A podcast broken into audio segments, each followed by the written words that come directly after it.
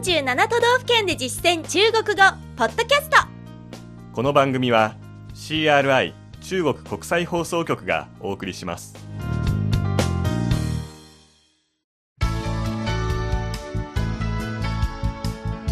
大家好。皆さんこんばんは。47都道府県で実践中国語第18課です。ご案内は私超いい関東梅田健ですこの講座では日本の都道府県をテーマに中国人との実践会話を学んでいきます。今日は大阪編最後の内容として大阪出身者へのインタビューを通して地元民もおすすめの大阪の魅力を知りその内容をもとにした中国語を学びましょう。紹介してくれるのは北京在住の会社員久保田忠さんです。インタビューの音声の後にその中で登場した重要な単語や言い回しに関する中国語を確認していきます。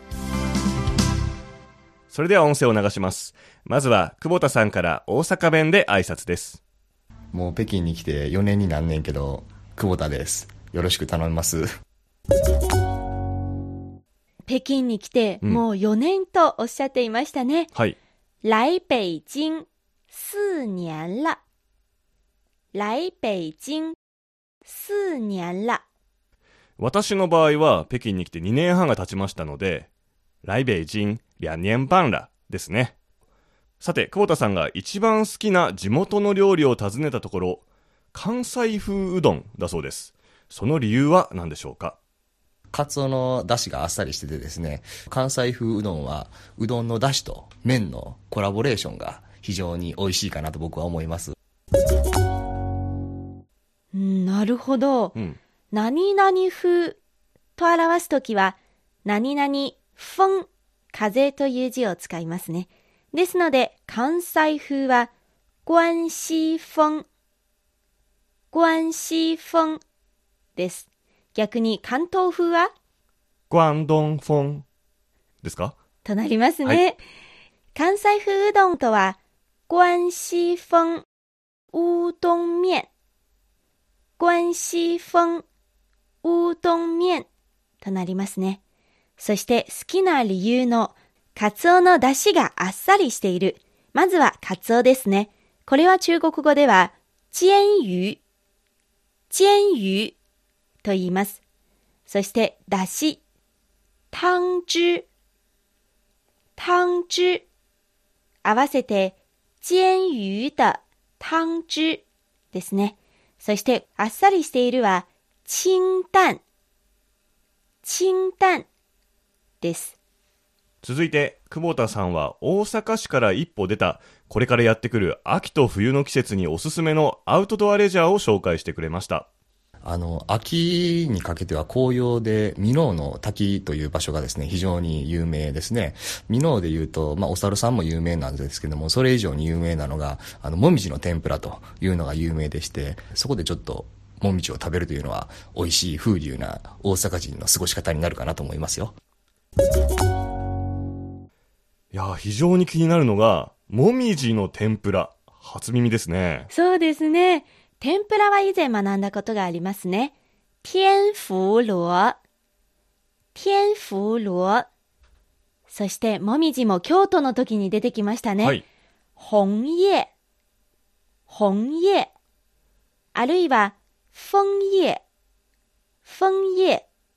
ですので合わせて、紅葉天婦羅か、枫葉天婦羅と表します。他の単語も見てみましょう。箕面の滝。鸡面瀑布，鸡面瀑布，運が良ければ可愛いお猿さんと出会えるかもしれません。お猿さん、猴子、猴子。です。そして大阪には冬に楽しめるアウトドアスポットもあるそうなんです冬で言うとですね、金剛山という山があるんですけども、あそこで見る無標というのもですね、非常に綺麗でですね、えー一見の価値はありかなと思います。うんじゃあまずは地名から学びましょう金剛山金剛山、金剛山。山が山ですね。ちなみに、キングコングも中国語ではこの金剛、金剛を使います。じゃあ中国の方には金剛山はキングコング山と見えるわけですね。そうですね。とてもかっこよく見えなます。るほど。次に、無表ですね。树挂、樹挂です。樹木の樹にかかるという字で、一切氷とか水とかいう字は入ってないんですねう。ん。さてまたこの金剛山は冬以外の時期ですと毎日登っている地元の人もいるほど登山に向いている場所だそうです。登山、二つの言い方があります。一つ目は、爬山、爬山。もう一つは、登山、登山。そして、向いている、適している。これは、適合、適合。ですので合わせて、適合登山、あるいは、適合爬山。というように表します。さて大阪といえばお祭りも非常に有名ですよね。大阪編第1回にも登場した天神祭り。これについて久保田さんはあるユニークな見どころを教えてくれました。特に、えー面白いのはギャルみこしといってですね、ギャルがですね、えーおみこしを担いで街中を練り歩くというのがありますんで、それはなかなか見応えがありますね。珍しいワードが出てきました。そうですよね。ギャルみこし。ギャルみこし。うんおみこしは、神教。神教。そしてギャル。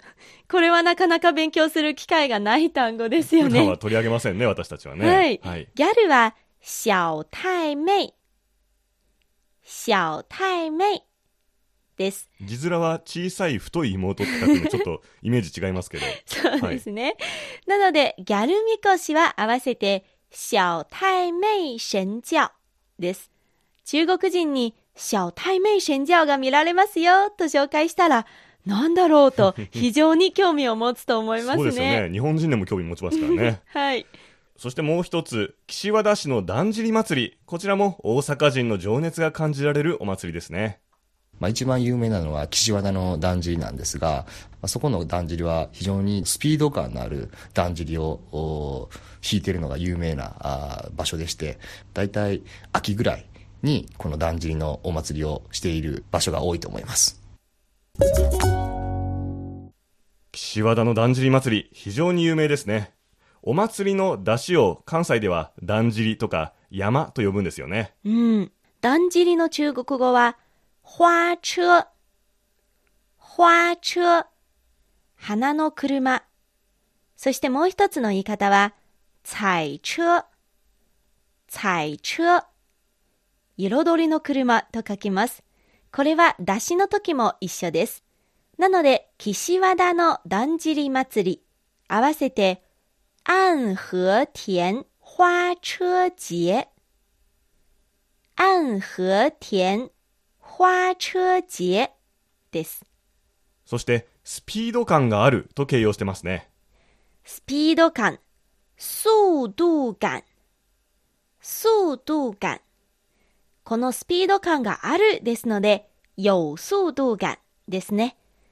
もう一つ、スピード感がある、つまりとても勢いがあるですので、勢いがあるは、有气勢、有气勢と表すことができます。最後に、久保田さんに大阪の魅力を一言でまとめてもらい、大阪弁でお別れをしてもらいました。どうぞ。大阪めっちゃおもろいで。ほな、さいなら。さすが本場の大阪弁は一味違いますね。そうですね。大阪めっちゃおもろいで。え発音に自信がないんですけれども。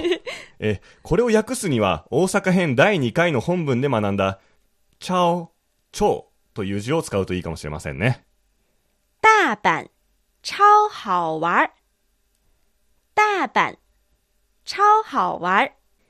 これで大阪めっちゃおもろいでという意味になりますね。一言で全てが詰まってますね。はい。の授業はここまでです。次回からは、1都1道2府43県の43県に関する内容に入っていきます。さあ、どの県から取り上げられるのでしょうか。どうぞお楽しみに。ここまでのご案内は私、超いい関東。梅田健でした。それでは学習進步ほなさいなら CRI 中国国際放送局の語学番組をお聞きいただきありがとうございます。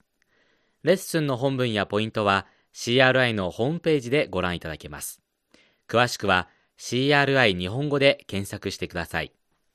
また、CRI の日本語放送は Facebook と Twitter でも情報を発信しています。最新ニュースや中国の豆知識、かわいいパンダの写真まで内容盛りだくさん。Facebook と Twitter で CRI 日本語と検索してください。